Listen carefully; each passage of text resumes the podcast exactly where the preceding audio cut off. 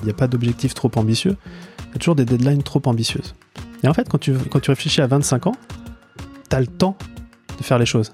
Si on n'avait pas fait ce travail de culture d'entreprise, c'est comme si on avait battu une maison sur des sables mouvants.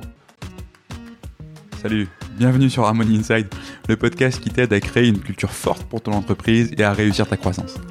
Je suis Vincent Aboyance, harmoniste d'entreprise au sein du collectif Biharmoniste et j'interviewe des dirigeants qui ont réussi à allier à la fois succès business et culture entreprise exceptionnelle. Pour retrouver leurs conseils et si tu aimes ce podcast, abonne-toi et laisse 5 étoiles et un commentaire si tu es sur Apple Podcast. C'est vraiment d'une aide énorme.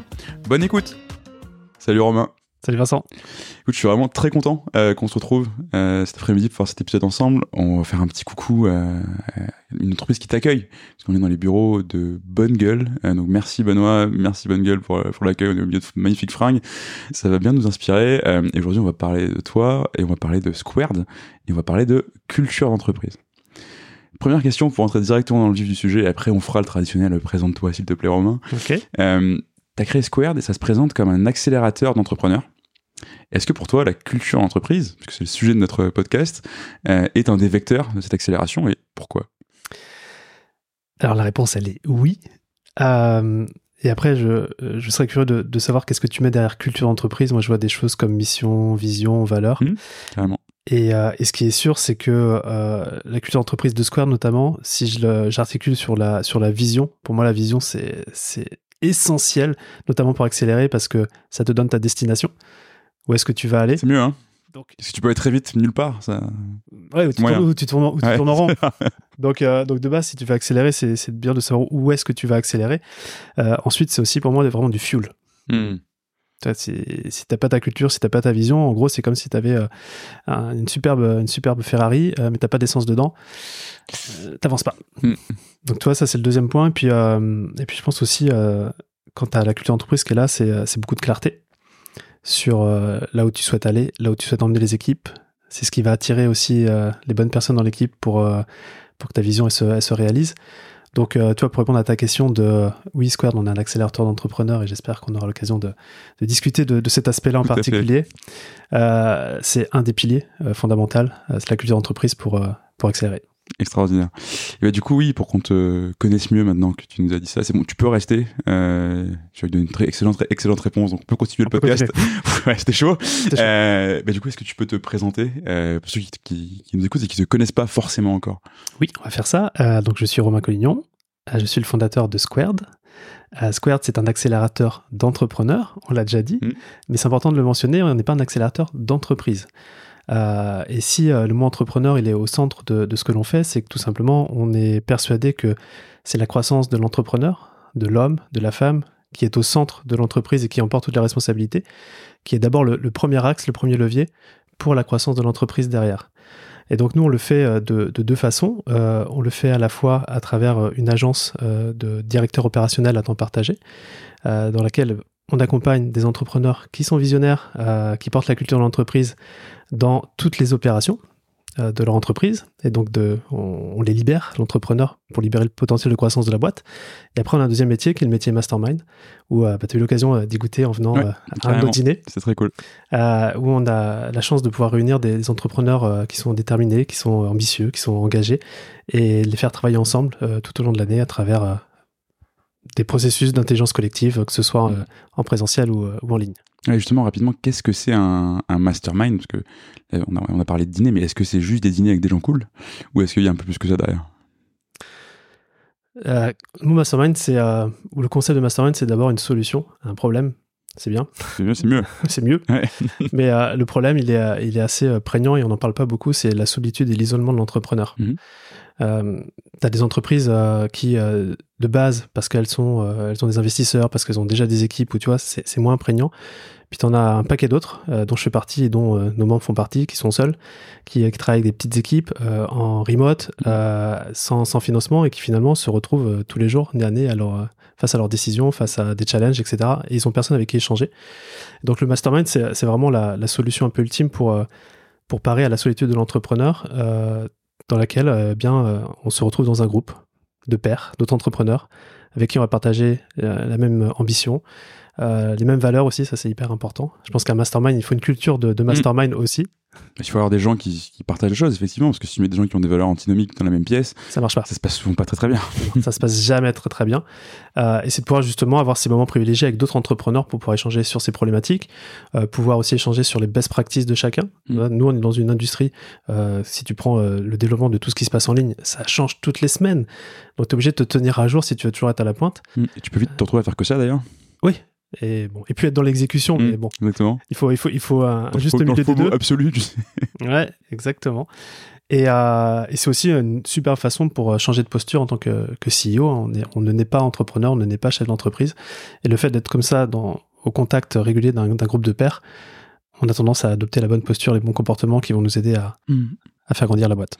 Et c'est intéressant parce que tu parles de ce côté euh, créer une culture, de, la solitude de l'entrepreneur, de se retrouver entre pairs, euh, pouvoir échanger avec des gens, etc., avec qui on a les mêmes problématiques. Et toi, tu as fait une transition qui est un peu similaire, euh, toi individuellement, puisque mm tu es passé du statut de solopreneur, infopreneur, je sais pas quel est ton, ton mot euh, favori, mais enfin tu, tu, entreprenais seul. donc c'était Romain Collignon, et d'un seul coup, Romain Collignon est devenu Squared. donc tu as créé une entreprise, tu as fait rentrer des associés, pour te développer, tu t'es mis derrière une marque aussi qu'est-ce qui t'a, toi, individuellement, donné envie de faire ce, ce move-là? Parce que j'imagine que ça marchait bien et que tu aurais pu rester à faire ça pendant les 30 prochaines années si t'en avais envie, quoi. Ouais, c'est vrai que je suis ou on est issu d'une industrie qui s'appelle l'infoprenariat, qui, euh, euh, dans sa forme, on va dire, la plus pure, est, la vente de produits d'information en ligne, des formations, du mhm. coaching, euh, etc. Et, et c'est vrai que cette industrie, elle est juste magique. elle est juste magique elle, elle porte beaucoup de sens vu l'impact qu'on peut avoir auprès des, des clients. Euh, ceci étant dit, euh, par rapport à l'ambition que, que j'avais pour, pour la boîte et du coup pour Squared, parce qu'avant c'était effectivement Romain Collignon qui est devenu Squared il n'y a, pas si longtemps que ça, euh, j'étais obligé en fait de, de changer les codes. Euh, alors pas forcément changer la culture, hmm. c'est plus on va dire l'emballage autour de, de, la culture. Et tu vois, s'il y avait quelques éléments que je voudrais te partager, d'une part c'est euh, se détacher des codes infoprenariaux, parce que on pourra demander à chacun et chacune de, nous donner un avis sur euh, ces publicités qu'on peut voir sur mhm. Facebook, sur YouTube d'infopreneurs. C'est un très très beau métier, mais aussi euh, du coup il y a une espèce de connotation qui n'est pas euh, forcément professionnelle. Donc le fait d'adopter des codes, on va dire plus startup, plus scale-up avec Squared, il y a une espèce de tampon aussi mhm. d'affichage qui est beaucoup plus beaucoup plus professionnel. Après, très clairement, quand tu as une boîte qui porte sur son fondateur mis à part si t'es Alain Flelou, mhm. bah, la valo de la boîte, ça, ça joue énormément. Mhm. Donc, euh, c'est aussi euh, un move qu'on a fait pour, euh, pour le futur. Et puis c'était aussi une, opportunité pour nous de, de, nous ouvrir à de nouveaux marchés et à de nouvelles offres.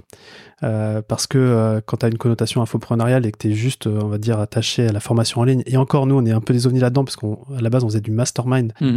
Euh, c'était aussi une façon d'afficher en fait notre expertise et pouvoir toucher d'autres marchés. Hmm. Donc toi là, je te cite trois raisons. Il y en a d'autres peut-être moins importantes, mais c'était un bon move à faire surtout pour le futur. Et ça se comprend quand tu, quand tu le dis, mais c'est un move que très peu de gens font. T'as as presque, enfin, dans le, le, petit débat public autour de ça, tu as un, schisme qui est presque revendiqué entre les, les d'un côté les infopreneurs qui veulent, qui revendiquent le fait euh, que c'est tellement plus facile, qu'ils gagnent tellement plus, qu'ils ont tellement plus de temps et qu'ils n'ont pas de problème de CEO entre guillemets, mmh. et, de, côté les entrepreneurs ou les CEO qui se posent comme des gens, nous on est sérieux, on fait du vrai business, euh, c'est bien de vendre des formations, mais c'est gentil quoi.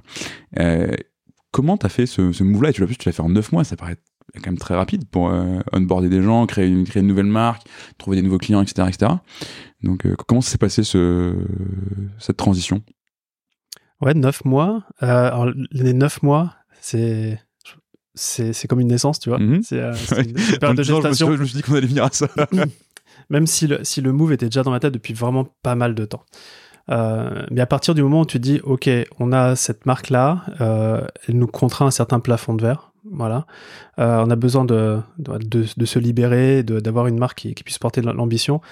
La première chose que je me suis posé comme question, c'est plutôt euh, de se dire comment on fait, c'est qui peut le faire pour nous. Il y a, un concept que j'adore qui est le who, not how. Hmm. C'est dès que je me dis comment on fait, je trouve toujours une qui peut le faire. Et donc on s'est euh, sur ces neuf mois-là déjà, il y a eu euh, le fait de pouvoir s'entourer d'une super agence euh, pour pour nous aider à, à, créer tout cet écosystème.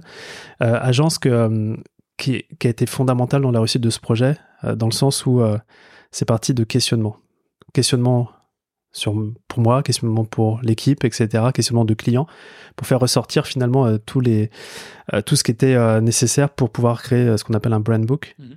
Et pour moi, c'était complètement nouveau ce genre de choses, mais c'était de, pouvoir, de pouvoir avoir tous les éléments pour pouvoir communiquer sur une nouvelle marque. Et puis après est venu le design, puis après est venu la, la soirée de lancement, etc. Et tout ça, ça a mis neuf mois en fait. Il y a vraiment un processus un peu, euh, j'ai vu ça un peu comme la thérapie du business. Tu vois, on peut avoir des thérapeutes à titre personnel.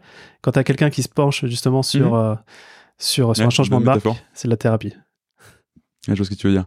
Et euh, du coup, aujourd'hui, qu'est-ce qui est différent par rapport à, il y a neuf mois, au-delà du, du, nom, du style et de la marque Dans toi, ton quotidien d'entrepreneur, qu'est-ce qui a changé?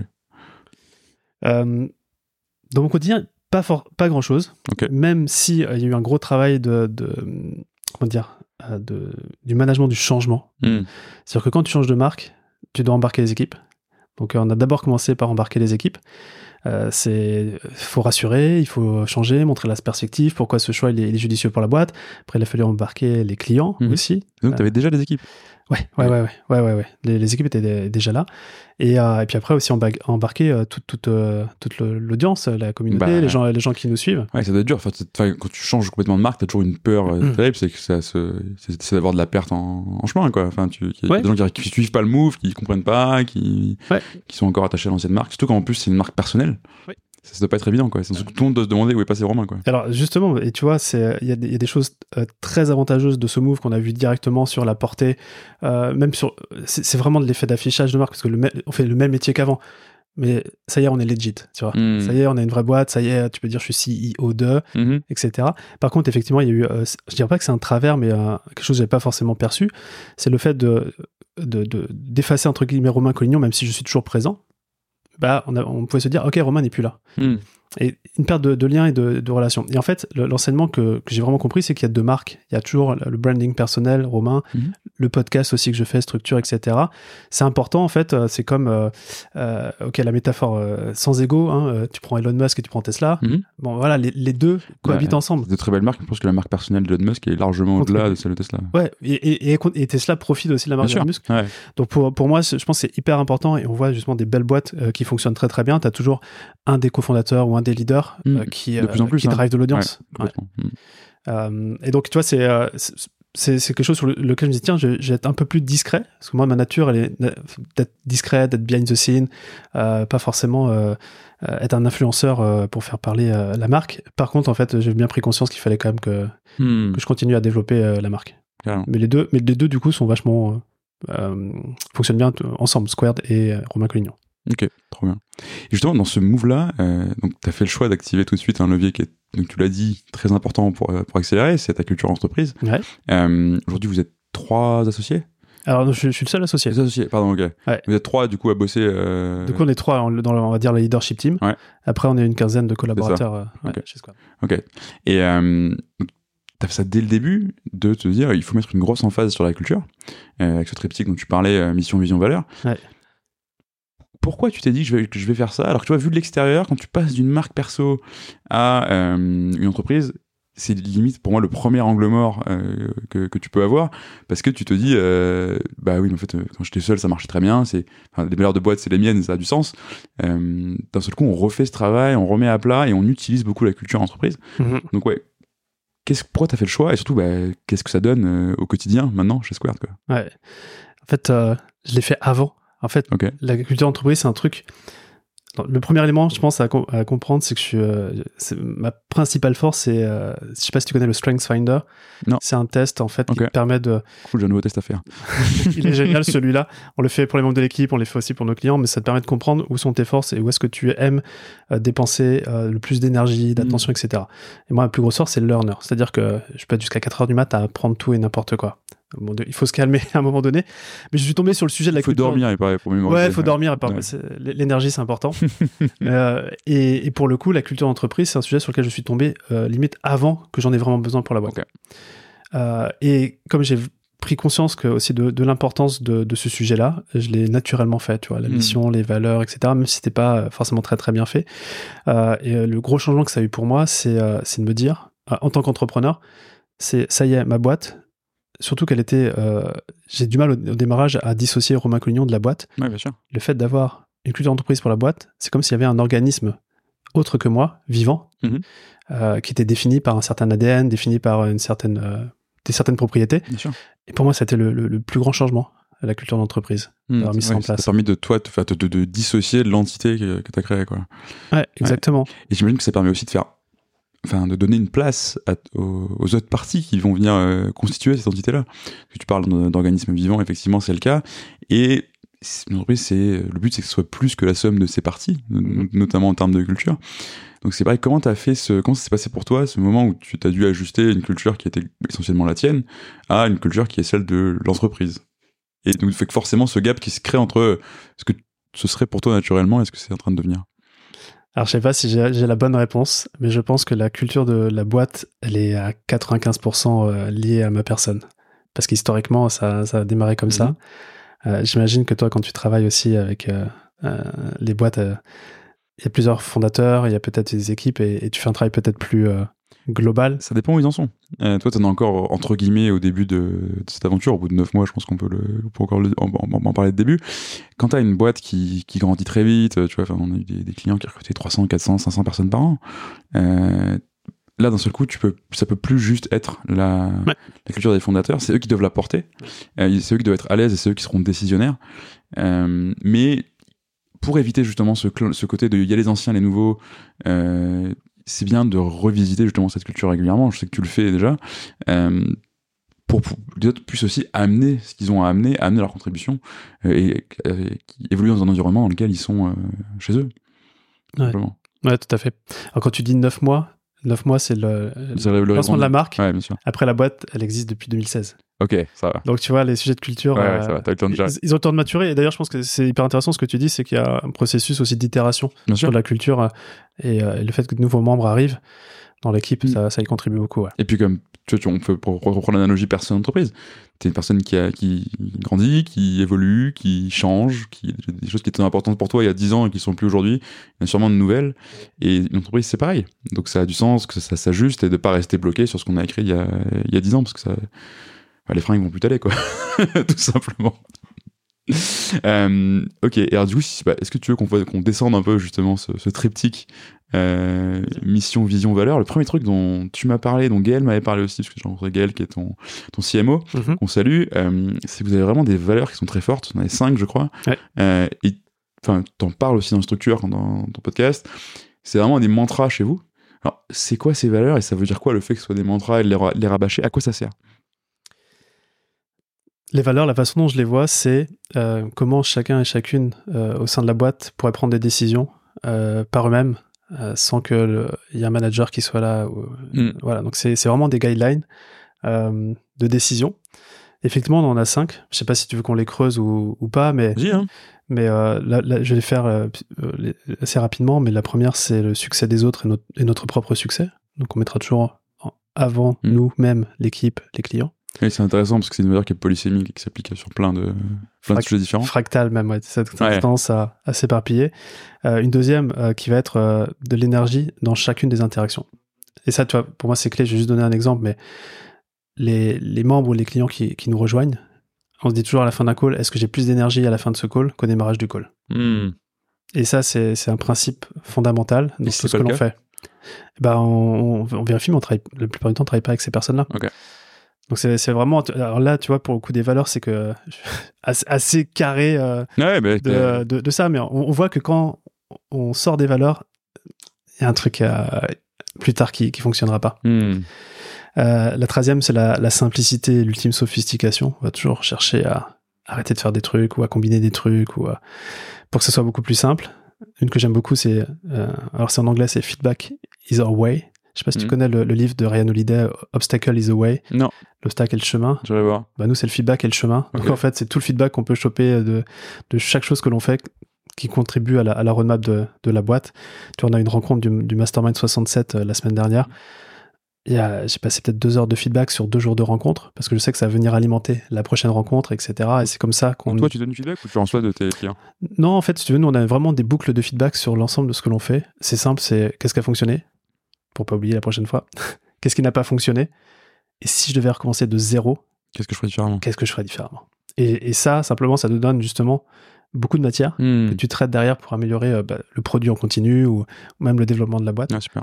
Et puis une dernière, c'est euh, c'est d'être un exemple épique. Donc euh, ça, ça joue énormément. Et même dans ma place de, de leader, c'est tu me verras souvent faire, faire des choses ou montrer des choses avant tout le monde. Même des fois, être vulnérable sur certains sujets Mm. parce que on est un exemple épique pour notre équipe, pour nos clients. Euh, et, euh, et je, je trouve que ça, ça nous a beaucoup drivé ces dernières années pour toujours innover, pour toujours être euh, aller de l'avant. Et ça, très naïvement, ça marche pour toi? Est-ce que ça marche pour le plus junior de ta boîte? Ouais, complètement. Parce que chacun peut, peut incarner ses, ses quatre autres valeurs au quotidien. et... ouais, ouais, bien sûr. Et du coup, est-ce que c'est quelque chose que tu communiques en, en interne plutôt comment tu communiques Parce qu'encore une fois, c'est facile pour toi en tant que dirigeant. Et Mhm. encore, c'est facile, c'est un grand mot, mais c'est peut-être plus simple pour toi en tant que dirigeant de t'en servir euh, que pour le reste de ton équipe. Donc, comment tu fais pour que ce soit quelque chose qui soit aussi approprié, diffusé, descendu dans, Ouais. dans le reste de la boîte? Je vois trois choses. Onboarding, Ouais. déjà. un peu classique, mais bon. Non, mais un peu classique, je pense que tu as 70% des boîtes qui n'utilisent pas ou mal leurs valeurs dans leur onboarding. Ouais. Qu'on les, a, on les a définis, c'est bien, et maintenant, qu'est-ce qu'on en fait? Bah rien, tu vois. Et c'est là que ça devient vraiment intéressant. Une fois que tu as posé les mots, qu'est-ce qu'on fait? Onboarding et même recrutement. Nous, dans le processus de recrutement, il y a une étape justement qui est de le check des, valeurs à travers euh, des conversations avec des membres de l'équipe. Donc euh, de base, c'est ça, hein, c'est euh, c'est un critère de, de sélection. Et après, derrière, on a, je, sais que dès que je vais congratuler, comment on dit en français Félicité. Féliciter, oui, tout à fait. Féliciter quelqu'un. t'aimes trop nation, là, ça y est. C'est ça, c'est ça. Mais je relie toujours euh, ça à une valeur cœur.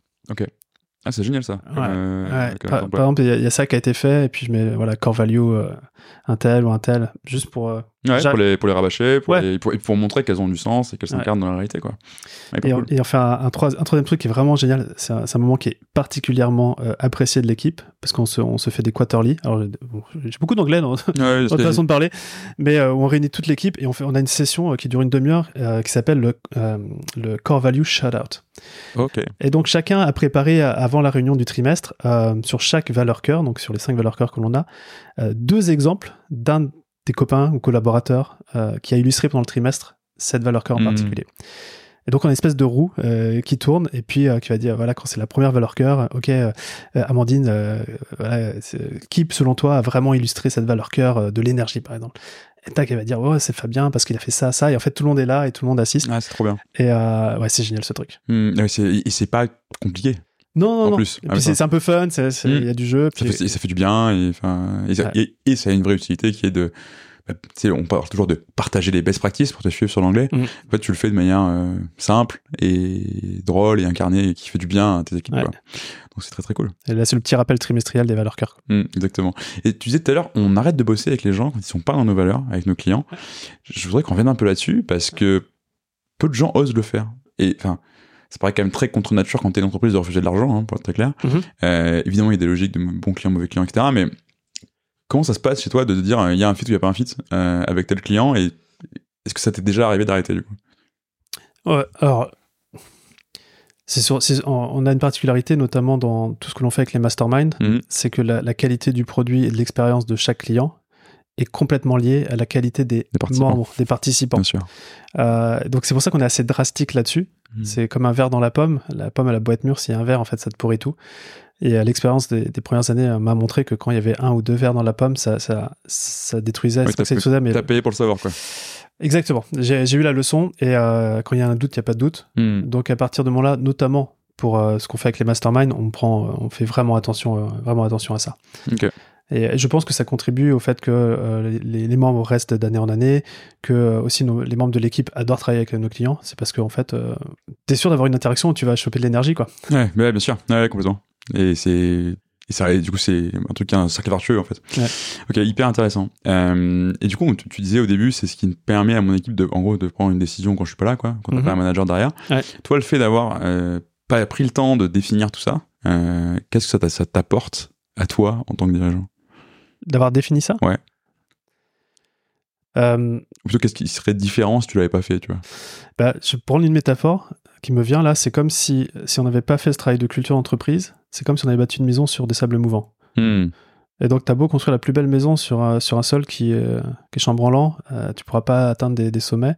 Donc, le fait de, de savoir qu'on a une culture d'entreprise, que ce soit la définition de la, mission, les visions, les valeurs, qui est hyper carré, stable depuis longtemps et qu'on entretient, j'ai l'impression qu'on peut, on a, c'est du béton quoi. On peut hmm. vraiment construire n'importe quoi dessus. Hmm. Je vois ce que tu veux dire. Et, et pour toi, vraiment en tant qu'individu, ça, ça, ça a un, apport? Qu'est-ce que ça te permet de faire d'autres, de différents de... Je vais peut-être me répéter, mais c'est vraiment le côté ADN, organisme vivant qui a été. Ouais, le côté je me suis dissocié. Ouais, je me suis dissocié. Je ouais. ce que veux dire. C'est vraiment ça. Je sais que même à, terme, cette boîte pourra vivre sans moi. Hmm. Ouais, ce qui est plutôt. Ce qui est plutôt cool. Ouais, ce qui est plutôt très cool. Quand, quand, quand tu vois tout le, chemin qui a été parcouru, effectivement, c'est très très cool. Tu parlais de vision mmh. euh, dans ce, dans ce triptyque-là. Un truc que tu m'as partagé, c'est que tu as défini une vision sur 25 ans. C'est pas une, je dis pas de bêtises. Ouais. ouais c'est monstrueux. Euh, même nous, dont c'est le métier d'accompagner des gens, en général, on peut travailler sur une ambition à 3 ans, une vision à 10 plus, mais 25 euh, ans, c'est assez rare de le faire. Mmh. Pourquoi? Pourquoi 25 ans? Et qu'est-ce que ça t'a apporté de plus, quoi? Ouais, euh, je pense que je suis un ovni quand je parle de ça. Pourtant, c'est quelque chose qu'on enseigne. Euh, mais c'est aussi dû au fait que j'ai eu un mentor qui s'appelle Dan Sullivan, américain, mais dont l'entreprise Strategic Coach se situe au Canada. C'est pour ça les anglicismes. Euh, beaucoup. Euh, bah, je suis très influencé par, par l'approche euh, effectivement américaine, mais tu, tu, tu as raison. Et, et donc, c'est un concept phare. les 25 ans. et j'irais même jusqu'à dire, en gros, lui, il a une vision pour sa boîte, et même à titre personnel, je vais peut-être revenir dessus, parce que la vision, en tout cas dans notre façon d'aborder mhm. les choses, elle est d'abord personnelle avant d'être professionnelle. c'est qu'il a même une vision de la veille de son décès. D'accord. Ce qui fait que du coup, tu te projettes très très loin et une des phrases qui, qui, qui, m'a le plus marqué chez lui et que j'adore répéter, c'est il n'y a pas d'objectif trop ambitieux, il y a toujours des deadlines trop ambitieuses. Et en fait, quand tu, quand tu réfléchis à 25 ans, tu as le temps de faire les choses. C'est 100 trimestres. Hmm. Et donc, tu t'autorises à rêver grand. Souvent, on ne s'autorise pas à rêver grand parce que justement, on se dit, je vais faire ça en un an, trois ans. Et donc, ton, ton time frame, il est, hyper court. Donc oui, une vision à 25 ans qui est très, très ambitieuse. Mais en même temps, euh, bah, si je m'étais dit je fais ça en trois ans, c'est mort. Hmm. Alors effectivement, tu auras des fluctuations de, de, tu vois, un Covid, on l'avait pas vu arriver. Ouais, bien sûr.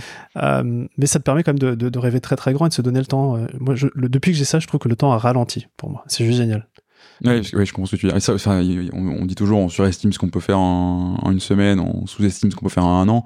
C'est ce que tu fais, mais sur une chronologie qui est encore plus euh, longue. Et j'aime beaucoup cette phrase de, il n'y a pas d'objectif trop, trop, trop ambitieux, mais de deadline trop ambitieuse. Trop bien. Et alors, du coup, cette vision, comment tu t'y es pris pour arriver à l'échafauder? Euh, Si tu veux nous partager à quoi ça ressemble Square dans 25 ans, ça serait génial. Parce que à l'inverse, ça demande un effort euh, intellectuel qui n'est pas donné. D'arriver à se dire, on sera là dans 25 ans Surtout que j'imagine que tu, le fais sans trop penser au comment au début, parce que tu peux plus attacher les points sur 25 ans. Quoi. Bon, t'es, vraiment très fort, mais... Euh, ouais. Euh, en fait, tout démarre, et c'est vraiment notre approche quand, quand on dit qu'on a un accélérateur d'entrepreneur, c'est qu'on va d'abord aller voir, à titre perso, c'est quoi ta vision hmm. Parce que bien souvent, on crée des visions de boîte, mais qui sont tellement pas alignées avec ce que personnellement on souhaite faire, euh, que bah, y a en fait une dissonance, il y a des frictions et, on n'avance pas dans, la boîte, tu vois. C'est là on arrive sur des burn-out, etc. Mm. Et euh, il y a un des concepts qui m'a beaucoup aidé, c'est notamment un, livre de Cameron Herold qui s'appelle Vivid Vision. Trop bien. C'est la première fois que j'ai un invité qui en parle. C'est un truc qu'on utilise beaucoup aussi. C'est très très cool, Vision. C'est exceptionnel. Et donc, euh, ça part du principe de. lui, il a une, une temporalité sur trois ans, notamment. Euh, que tu ramènes au trimestre. Euh, mais ça part d'abord du perso. Donc, qu'est-ce que tu veux dans, dans, la case finance Tu veux quoi Relation, c'est quoi Santé, c'est quoi? Et business, c'est finalement une des parties globales. Et, là, c'est là où c'est hyper intéressant. C'est tu te demandes comment mon business vient servir ma, ma vision perso. Hmm. Et ça met beaucoup de sens. Des fois, on a des visions business qui sont juste drivées par l'ego, qui sont juste drivées parce que tout le monde fait ça, mais en fait, est-ce que ça résonne avec ce que je fais? Donc, ce, ce, travail déjà de se dire, euh, alors à 25 ans, mais moi j'ai même ma vision perso la veille de, mon décès. Euh, bah en fait, après, tu déroules en fait, hein. tu déroules jusqu'au temps et aujourd'hui. là, toi? Ouais, ouais, j'ai fait ce travail-là, ouais. Et c'est hyper, hyper intéressant euh, parce que au moins, tu sais si tes actions du jour, euh, même euh, tu te lèves le matin, si c'est aligné avec ce que tu souhaites faire de, de, ta vie. Alors, il faut prendre le temps de le faire. Mm. Moi, je suis un fan de mind map et je peux, je peux te dire que je passe ce temps. j'ai beaucoup passé, c'était notamment en 2022 à faire ce travail-là. Et c'est marrant, c'est que là, on, est en, non, pas 2022, en 2020, et donc là, on est fin 2023. Euh, trois ans après, si tu veux, la, vision euh, de fin de ma vie, elle n'a pas, elle a pas bougé d'un iota. Quoi. Ok. Euh, je, je, vais, alors, je peux juste prendre le temps de j'ai une connerie que j'ai dite, t'es pas le premier, t'es le deuxième invité qui me parle de ça, parce qu'on a eu Émeric Arnoux d'Agora Pulse qui, qui, a fait ça de manière géniale pour sa boîte, il m'a fait découvrir le concept, donc trop bien. Euh, on le salue. Et le deuxième point, c'est le premier truc qui me vient quand tu me parles de j'ai la vision jusqu'au la veille de mon décès. Mm. Comment tu fais pour pas tomber dans une espèce de profonde angoisse existentielle que tout soit prévu? Euh, Autant le faire à une échelle d'organisation, ça va. Autant je pense que moi, je suis pas prêt à me demander à quoi ressemblera ma vie la veille de ma mort, quoi. On part dans du ésotérique directement. Hein. non, mais je sais pas si c'est ésotérique ou, spirituel, mais en vrai, euh, je la regarde pas tous les jours. Hein. J'imagine. Mais même le fait de se dire, voilà à quoi ça ressemblait toute ma vie, c'est pour pousser le trait. En gros, c'est quel, euh, je me dis bien que c'est pas le cas, mais quelle place ça laisse à la spontanéité, à l'improvisation, à la surprise. Euh. Ça en laisse, ça, en laisse, ça en laisse un paquet. Ça en laisse un paquet, mais tu vois, je vais te, donner un exemple. la veille de mon décès, j'aurais au moins voulu pouvoir offrir un appartement à chacun de mes petits-enfants. Ah oui, d'accord. C'est des choses que tu veux avoir faites. C'est pas, euh, je, me, je me réveillerai dans telle pièce. Bah, non, je ça. ouais, je, pourrais imaginer. Euh, je sais que j'aurai une énorme bibliothèque euh, dans, dans, mon salon. Je sais que. Mais non, t'auras un Kindle, tout le monde. je te charrie. Voilà, peut-être, peut-être. Mais c'est des trucs aussi clairs que ça. Après, après le, comment, bah, tu te dis, bah, tiens, aujourd'hui, si j'ai pas déjà mis en place certains sujets, bah, je m'éloigne un petit peu de, de la vision. Hmm. et du coup, après, derrière, ça, tu rattaches ça à la vision d'entreprise. Donc, euh, ok, tu, tu vois, que tu, tu, vois à 25 ans, que tu vois la fin de ta vie, pour moi, c'est un petit peu la même échelle de, mhm. de temps d'une certaine manière. Ouais, bien sûr. Mais tu ramènes toujours, ok, à 3 ans. Concrètement, dans 3 ans, c'est là où le cerveau humain, il arrive à se projeter mhm. en termes de vision opérationnelle, euh, même si tu connais pas tout le comment, tu arrives à mettre des KPI un peu, des chiffres, etc. Donc, tu la redivises à chaque fois de 3 ans en 3 ans en, ah, Non, juste je regarde. Euh, donc, j'ai fait l'exercice où le moment où je l'ai vraiment bien fait, parce que j'avais déjà fait avant, mais c'était février 2023. Ok pardon, février 2020, pardon, la pour, première. Pour 2023, du coup, Pour 2023. Ouais. La février 2023, donc il y a, y a pas si longtemps que ça, hein, c'était en fait pour février 2026. Ok. Et, et, ce qui se passe même maintenant, si tu veux, et ça c'est un peu le, le concept de, de vision, euh, c'est que je suis déjà en train de noter des idées pour, entre 2026 et 2029. Sauf que là, ça reste au stade d'idées, c'est stocké dans mon Asana.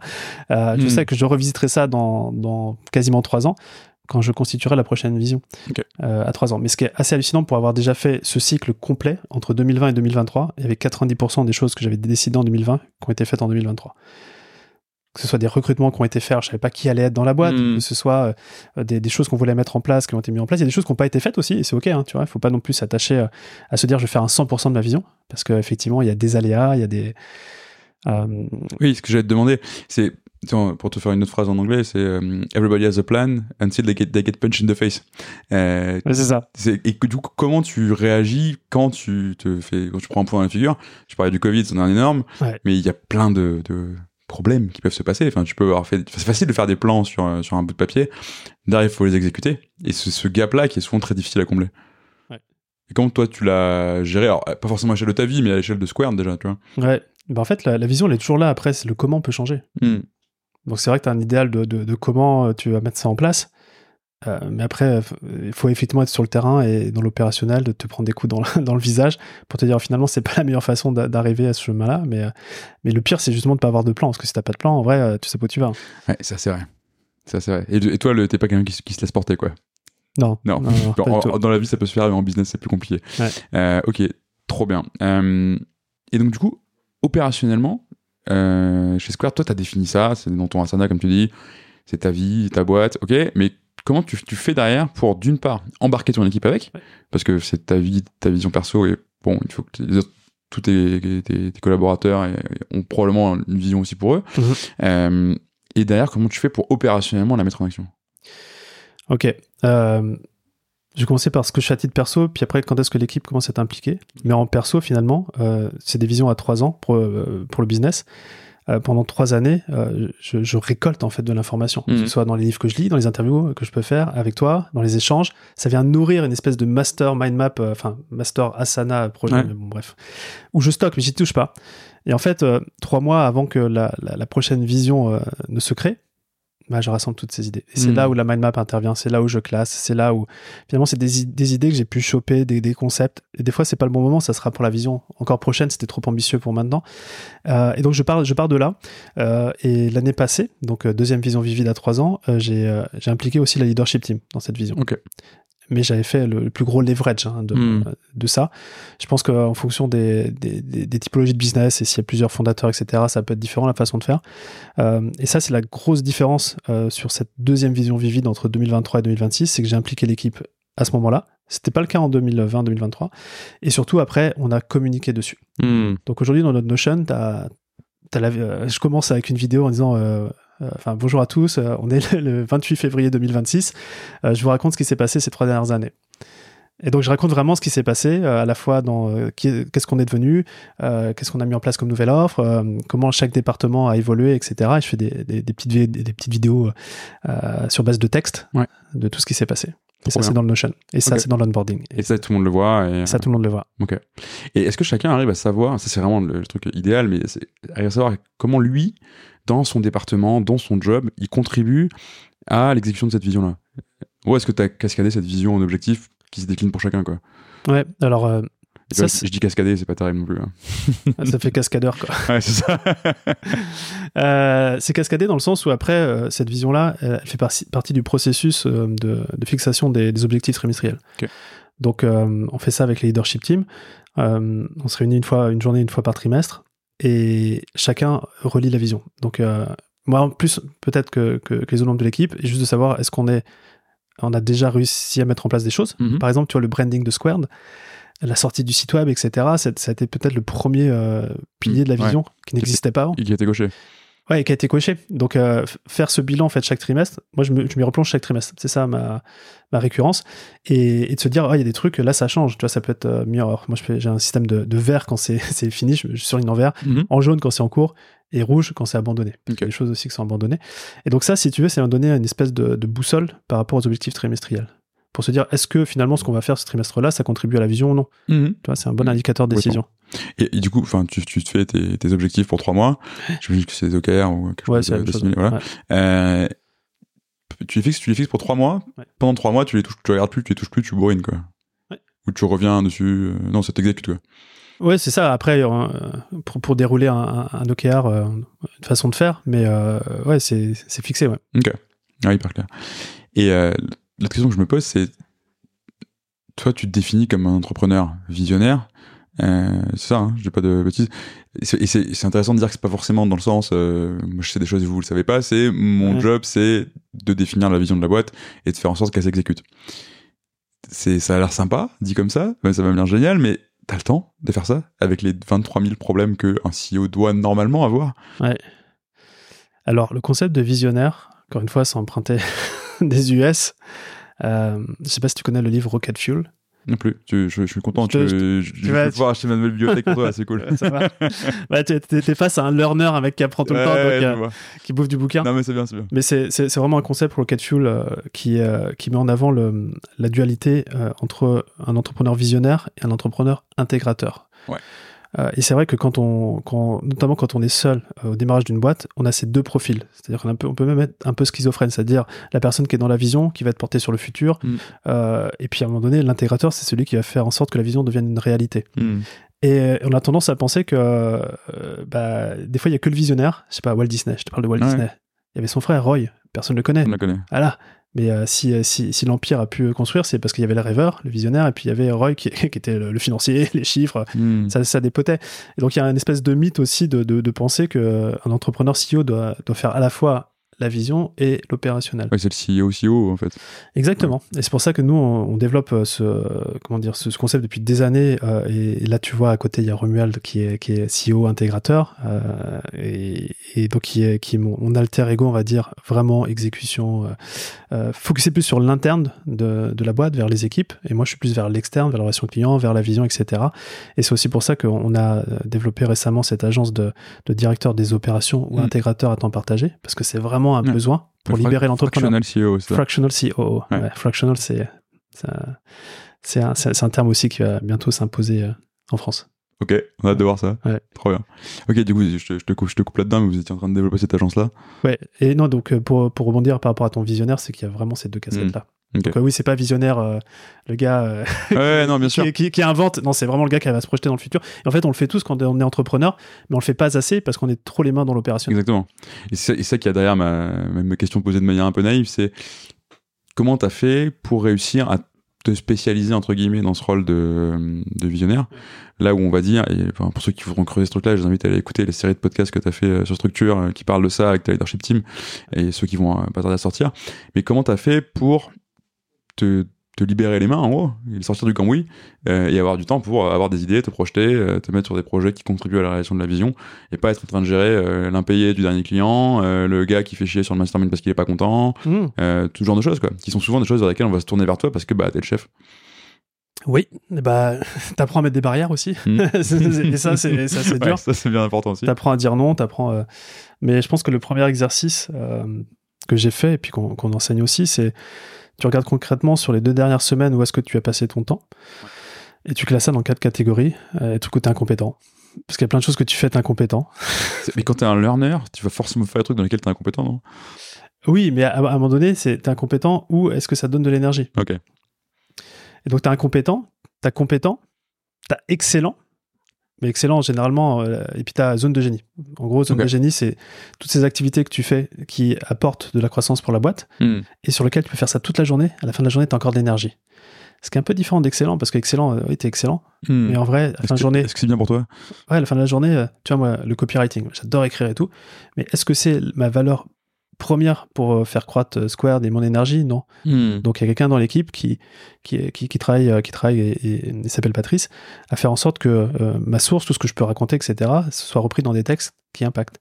Parce que c'est ma zone d'excellence, c'est pas zone de génie. Et donc Mm. le vrai exercice euh, pour le pour le- l'entrepreneur visionnaire, c'est déjà d'être au clair, autenté sur toutes ces tâches dans ces quatre catégories et de se dire, ok, la zone d'incompétence, c'est mon premier euh, secteur d'activité que je vais déléguer. Et, et ça se fait pas du jour au lendemain, Mhm. hein. mais au fur et à mesure des trimestres, tu te reproches dessus et tu avances comme ça jusqu'à déléguer finalement des décisions. Et c'est ça le plus dur, c'est des gens à qui tu peux vraiment filer le bébé et tu sais que ça va, ça va être résolu. Euh, notamment, et, et- et d'essayer au maximum de, de faire des choses dans ta zone de, dans ta zone de génie. Ce qui n'est pas évident, parce qu'en vrai, Non, en tant que CEO, tu as toujours des tâches qui reviennent, qui reviennent. Mais il faut avoir la bonne habitude de faire le tri. Et moi, le Mm. tri, je le fais tous les trimestres. Et puis comme tu disais, il y a cette question de mettre des barrières. Enfin, il y a deux, il y a deux choses. T'as les, les problèmes entre guillemets externes. T'es le chef, donc on vient de chercher pour régler euh, les problèmes parce que bah, c'est plus simple.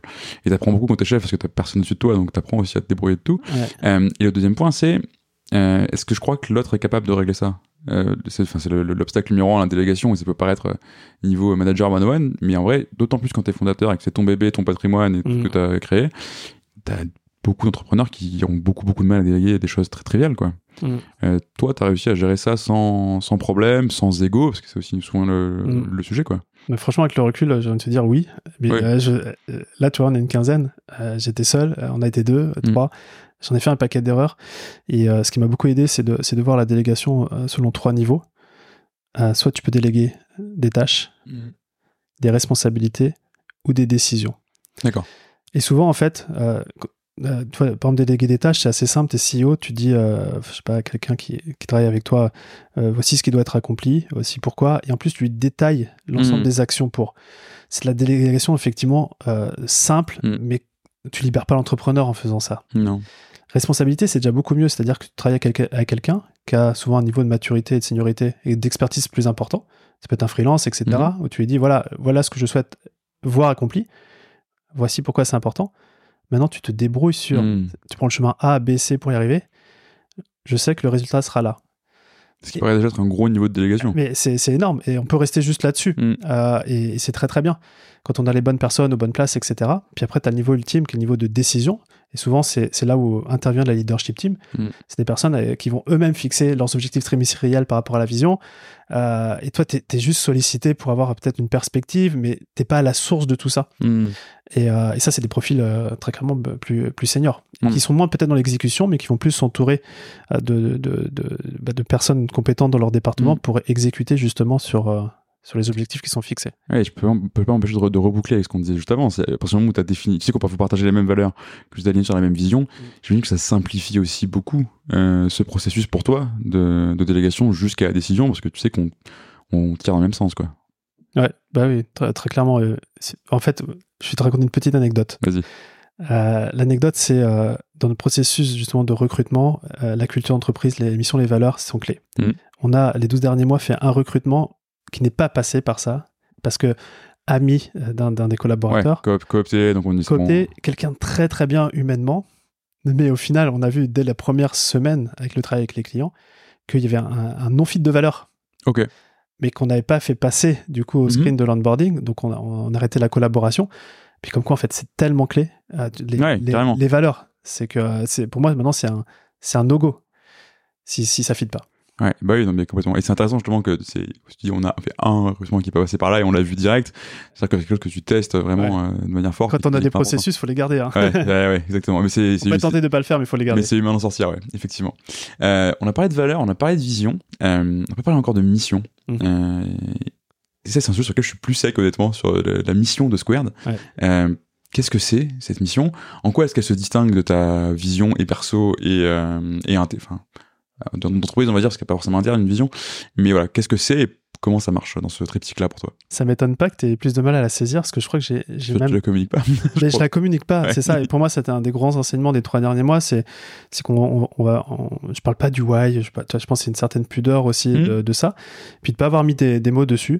Euh, ce que je sais, c'est qu'il y y a tu vois, c'est une mission. Je sais qu'il y a deux choses qui me drive au plus profond et, et dont Squared euh, est un petit peu le, on va dire le, le bras armé. Euh, et le, le premier, c'est vraiment d'éradiquer cette solitude et cet isolement de l'entrepreneur.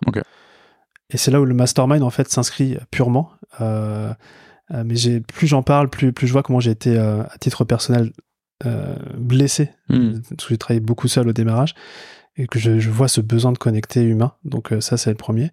Et puis le deuxième deuxième de, de cette mission, c'est vraiment de pouvoir libérer l'entrepreneur de l'entreprise qu'il a construit.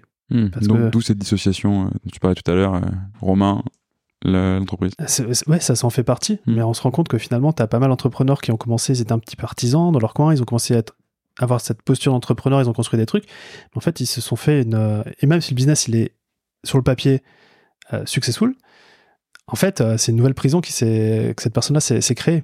Et donc, euh, la mission aussi, c'est de pouvoir, à travers la structure et tout ce que l'on apporte, libérer l'entrepreneur, Mhm. libérer son temps, qu'il retrouve son temps. Parce qu'initialement, c'est pour ça qu'il l'a fait. Il l'a fait pour la liberté, hein, mais il l'a un petit peu oublié.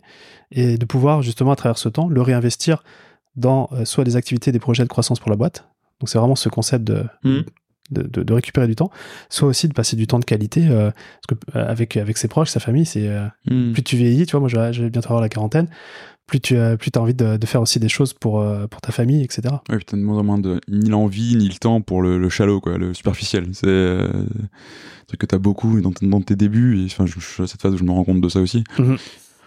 Ouais, t'as pas envie d'aller au énième truc avec 40 000 personnes que tu connais vaguement, mais que ça ça t'intéresse pas, comme t'as pas envie de passer 1000 ans à faire la, la même tâche à la con, euh, qui te prend du temps que tu Ouais. pourrais passer avec tes gosses, quoi. Donc, euh, ouais, je comprends tout à fait. Ok, bah, c'est très clair, cette, euh, cette mission. Et est-ce que cette mission, comme ta vision, où c'est un truc que t'as hyper décliné, mis en œuvre, etc., etc., est-ce que c'est quelque chose que tu utilises en, en interne et de quelle manière? Bah justement, beaucoup moins Beaucoup moins. que, que, le- que la vision et les valeurs. Et, euh, et c'est un travail, là, Ok. du moment. Très bien. Parce qu'effectivement, c'est c'est vraiment porteur de sens, déjà, Ouais. d'une part pour tes équipes. D'autre part, je pense que d'un point de vue, euh, je vais parler de marketing, mais juste attraction, en fait.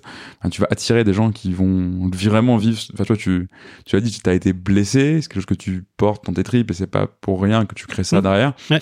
D'autres gens le portent très probablement aussi. Le fait de la communiquer, d'en parler, voilà, de- c'est quelque chose qui va t'aider à ça aussi, quoi. À venir euh, toucher ces gens-là et de les attirer dans ta tribu, entre- guillemets, de gens qui ont besoin de ça, quoi.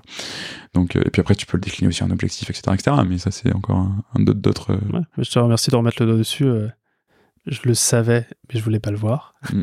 Maintenant, je le sais. Et tu vois. Le principe de Et- pas rester seul, écoute. exactement, exactement. Mais c'est, c'est- je pense que c'est l'angle mort, euh, en tout cas sur la culture euh, chez nous. Ouais. Ouais, bah écoute, cool, hâte de voir ce que ça va donner, puis hâte de te voir euh, communiquer. Merci pour ce partage, du coup, qui est un partage rare et ça fait plaisir.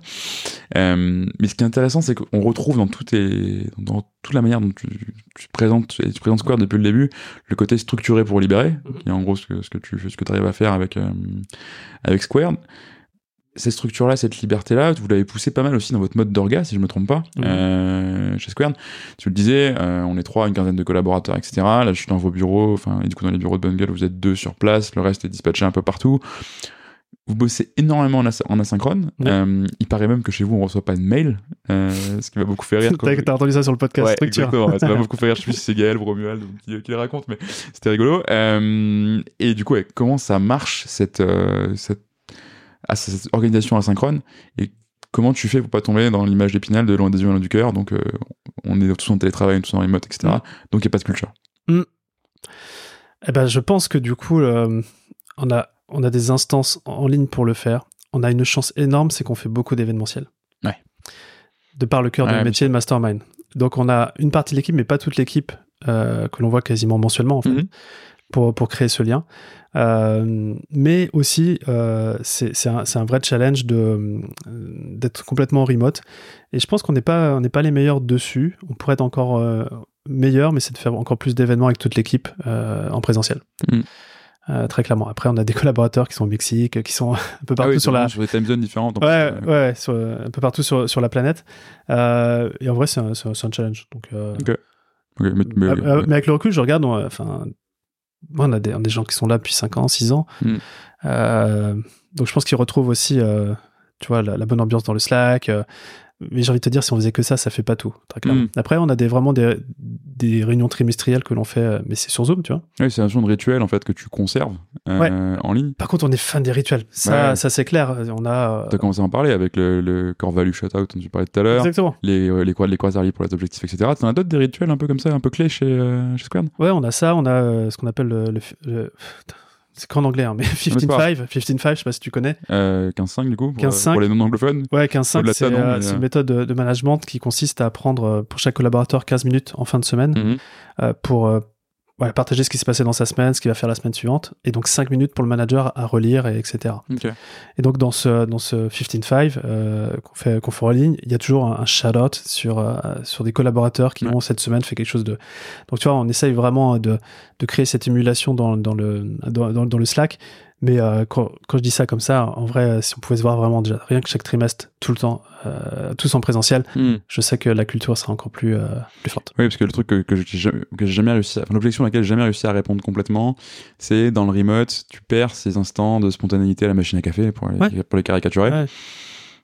Est-ce que c'est quelque chose que que t'as remplacé ou est-ce que tu, du coup, tu crées tellement de rituels qu'il y en a entre guillemets plus besoin? Mm, ouais, on fait pas la machine à café. Mais je pense que c'est un, c'est un, un manque. Hein. Mm. J'ai- Pour toutes les, les boîtes euh, qui sont euh, comme ça remote. Euh, je vais donner un, un exemple. Hier, on a fait, on a fait un reboot de notre euh, stratégie marketing et vente. Ok. Euh, on était euh, quatre à Paris et une personne qui pouvait pas venir à Paris. Donc, on, on l'a fait. On était quatre à Paris et en même Un temps en visio un en visio. Pas ouf, ça, ouais. Ça l'a fait quand même. Oui, oui, ça, C'est mieux que rien. ça marche, mais c'est toujours très difficile d'arriver à. Et en, et en tout cas, pour les, les sujets vraiment importants, par exemple euh, les quarterly, Mhm. euh, c'est en présentiel, tout le monde est là. Euh, donc vraiment pour les, les sujets stratégiques importants, euh, vision, euh, faire en sorte que tout le monde soit en présentiel. Oui, et puis du coup, tu recrées de l'importance de ces moments-là, qui sont pas juste on va au bureau pour s'écrire à des mails euh, l'un à l'autre alors qu'on est à côté, quoi. Ouais. Pour caricaturer un peu. Pas de mail, on n'a pas de mail. Euh, pas de mail. Ah oui, alors du coup, raconte-moi ça. Euh, comment ça se fait qu'on n'a pas de mail? Parce que on, est toujours très fan des boîtes qui font pas de réunion. Je pense que tu as Ouais. 40 000 fois passé le truc d'Alan qui, qui fait pas de réunion.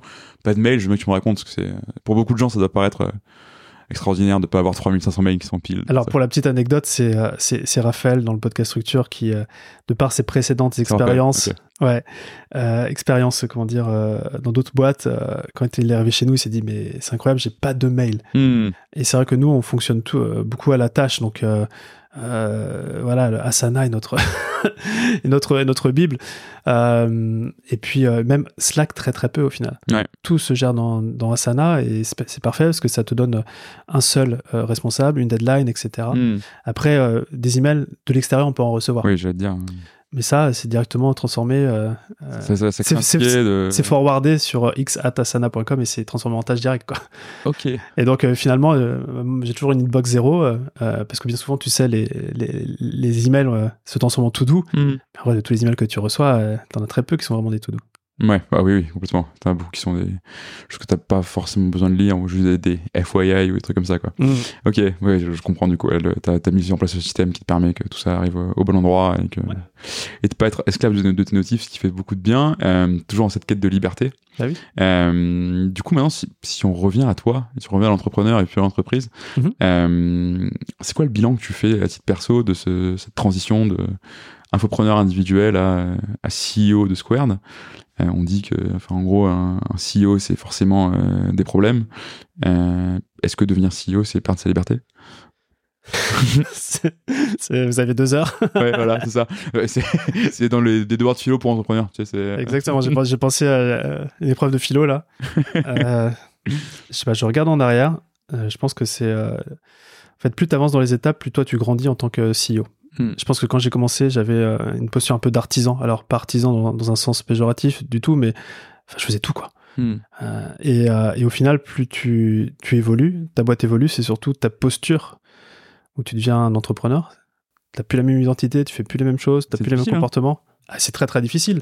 Et nous, c'est vraiment le, le- le- quand, quand on, se, on se dit accélérateur entrepreneur, en fait, les stratégies, elles sont toutes là. hein. Hmm. Mais je sais pas si tu connais ce ratio 20% stratégie, 80% mindset. Ouais. Bah, le mindset, c'est l'identité, c'est comment tu te perçois, etc.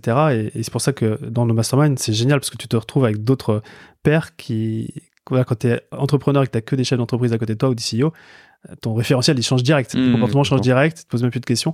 Euh, alors, euh, ouais, le, le- comment dire, la posture change. Euh, et, euh, et après, les problèmes, euh, je pense que c'est juste que tu deviens plus grand à gérer des plus gros problèmes. quoi. Hmm. Donc euh, il y en a toujours. Euh, la bonne nouvelle, moi quand même, je trouve à un certain stade, c'est que tu as une super équipe qui qui gère des problèmes sur lesquels t'as vraiment pas, euh, tu peux pas perdre de temps ni de focus là-dessus. Et ça pour moi c'est c'est un vrai luxe, euh, Mm. je trouve. Tu vois quand euh, La confiance, quoi. ouais, bah, la, la confiance que quelqu'un va, euh, oui, va, Mm. va le résoudre Mm. et que c'est plus ton problème. Mm. Tu vois. Euh, J'en ai toujours, mais c'est les miens, c'est mon cadre, et puis Ouais, euh, je je fais avancer le truc. Mais pour, ils sont pas, ils sont, ils- ils- ton nombre de problèmes n'est pas aussi exponentiel que la croissance de ta boîte, quoi. Ouais. Après, après, c'est toujours des, des, des problèmes un peu plus gros à gérer, mais après Mm. bon, euh, Ouais, la taille des problèmes change, effectivement. c'est ça. Ouais, je comprends. Je comprends.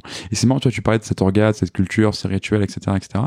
Euh, dans ton, ton, ta projection vers l'avant euh, et, ta, et ta vision, tu t'es posé la question de comment cette culture va, va réussir à scaler Parce qu'il y a beaucoup de rituels, beaucoup de temps que tu y dédies. Est-ce que ça, ça marche quand t'es euh, demain euh, 50, 80, 100, 150 euh? Non, Ok. non. Comment tu l'appréhendes ça? J'ai pas réfléchi. Alors, déjà, moi, je suis pas beaucoup impliqué hein, dans, le, Mm. dans les rituels. Ok. Euh, c'est justement Romuald euh, avec sa ca- casquette de CEO qui, euh, qui est du coup focalisé vers l'interne. Par contre, je donne l'impulsion, mais l'impulsion, elle se donne pas. une fois qu'elle est, c'est statué, c'est statué quoi. Donc il y a plus une révision tous les trois ans euh, de ça. Euh, et après, nous, l'objectif, est-ce que c'est d'être 50 ou 100 C'est pas, c'est pas dans la vision. Donc, euh, Alors, qu'est-ce qu'il y, a- y dans la vision? Ça ressemble à quoi toi? Si tu le partages, hein. si tu partages pas, c'est ok, mais. Bah, dé- déjà, je sais que l'entreprise se développera, mais euh, pas seulement nous en fait. hein, c'est en ayant des, des associés qui, qui puissent monter aussi d'autres antennes, etc., qui auront leur, leur propre structure, leur propre business unit, euh, et on sera là aussi pour pour accompagner tout ça. Euh, mais euh, moi, ce que j'ai constaté, c'est vrai que dans des fois dans ton questionnement, euh, on pouvait parler de scale up. Enfin, Mm. je le considère pas du tout comme une scale up, Ouais. mais plus comme une PME euh, qui, qui, qui, fait, qui fait bien les choses. Et nous, on a même plus tendance à se dire, à, à restructurer l'équipe, à avoir des, des gens beaucoup plus euh, et pas recruter pour recruter. C'est peut-être une, une des choses qu'on a fait. Nous, on a plus réduit l'équipe là ces, Mm. ces derniers mois que, que augmenté.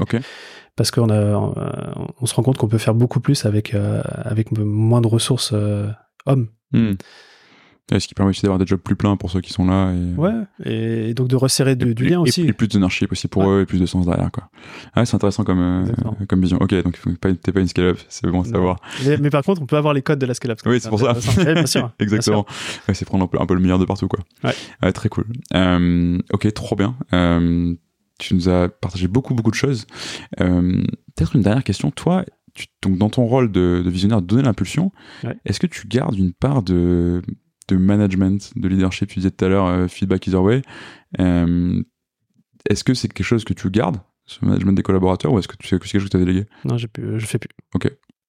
Et ça, ça, enfin, ça t'a pas posé de, de soucis dans, dans tes rapports à l'équipe, de- dans ta visibilité auprès de l'équipe aussi, tu sais, parce que tu peux recréer une forme de solitude parce que ton équipe te voit plus ou te connaît plus.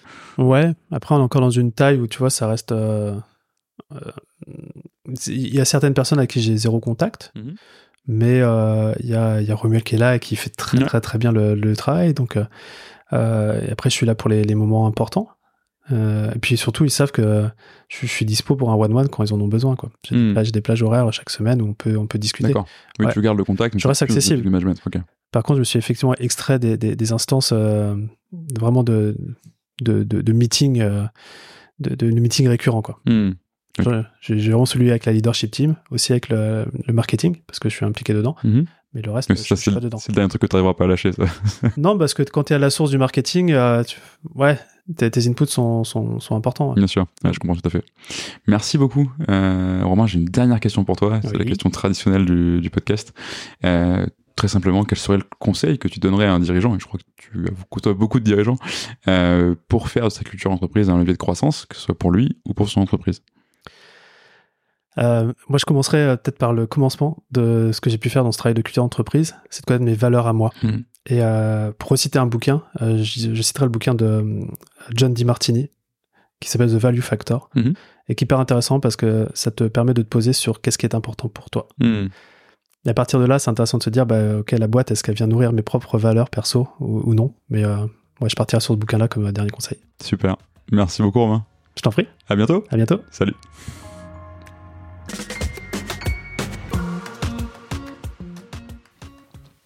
Merci d'avoir écouté cet épisode jusqu'au bout. Si vous êtes là, c'est sans doute que ça vous a plu. Si vous voulez nous aider, n'hésitez pas à partager cet épisode euh, à votre boss, à votre ami qui veut monter une startup depuis toujours, ou à toute personne qui pourrait être intéressée par la culture entreprise. Vous pouvez aussi vous abonner sur Apple Podcasts, Spotify ou toute bonne application de podcast.